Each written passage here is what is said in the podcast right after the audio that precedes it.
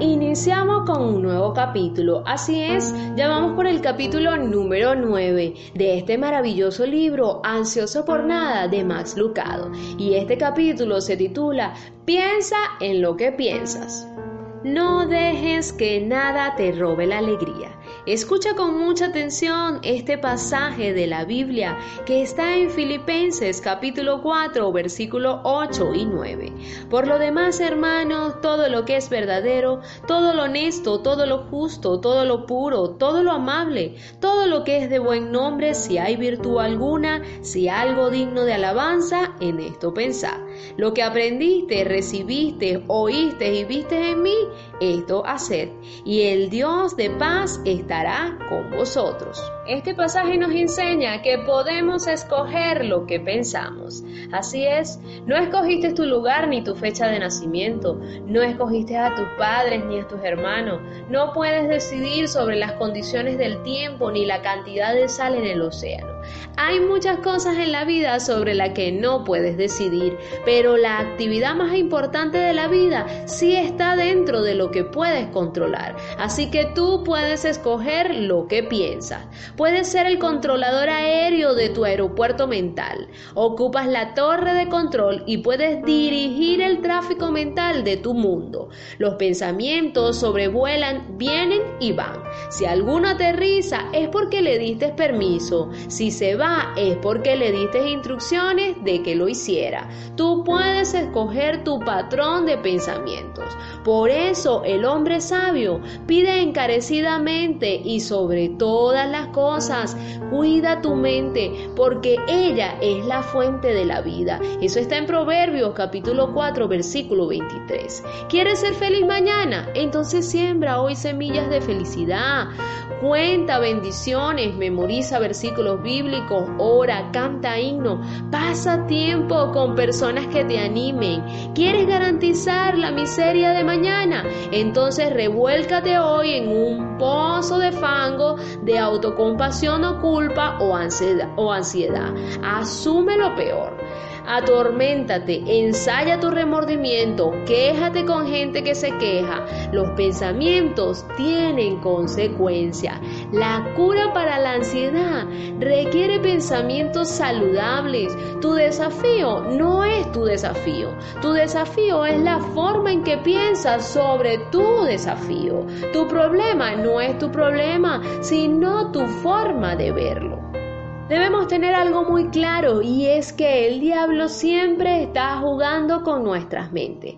Él llena el cielo de aviones que solo cargan miedo y ansiedad. La palabra de Dios dice en Juan 10:10 que Él viene como un ladrón que se dedica a robar, matar y destruir. Solo trae pesimismo y fatalidad. El diablo está esperando para hacer lo que las termitas le hacen a un roble, carcomérselo todo desde adentro hacia afuera.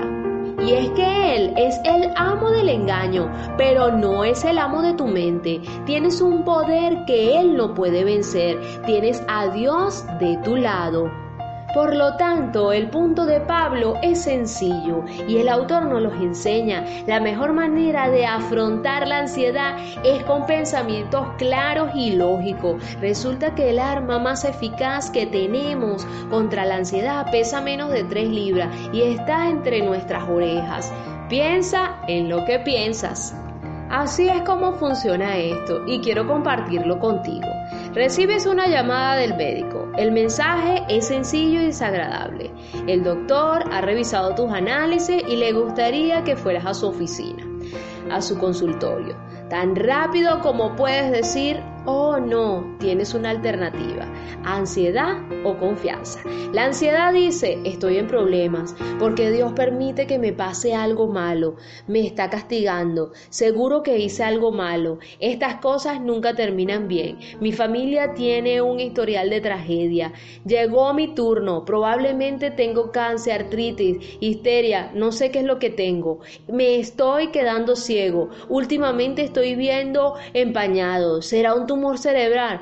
¿Quién criará a los muchachos? ¿Quién va a pagar las facturas médicas? Voy a morir sin un centavo y solo. Soy muy joven para esta tragedia. Nadie puede entenderme ni ayudarme. Si ya no estás enfermo, lo estarás para cuando llegues al consultorio médico.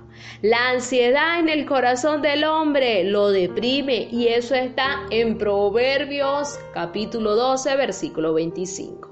Pero hay una manera mejor de reaccionar ante una situación como esta. Antes de que llames a tu mamá, tu cónyuge, tu vecino o tu amigo, llama a Dios. Invítalo a conversar sobre el problema. Lleva cautivo todo pensamiento para que se someta a Cristo, así como está en 2 de Corintios capítulo 10 versículo 5. Ponle las esposas al delincuente y llévalo delante de aquel que tiene toda autoridad, Jesucristo. El enemigo va a querer derribarte, va a querer colocar este tipo de pensamientos en tu mente, pero tú debes derribarlo con la autoridad del Señor. Recuerda que tú eres el juicioso y serio controlador de tu mente. No permitas que el pensamiento te robe un segundo de tu día.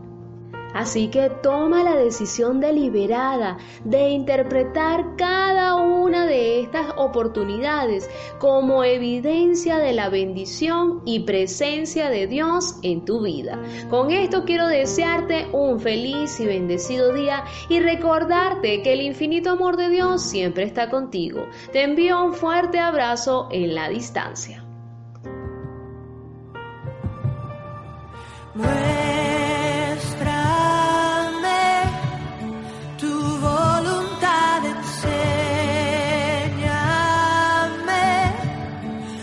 cerca.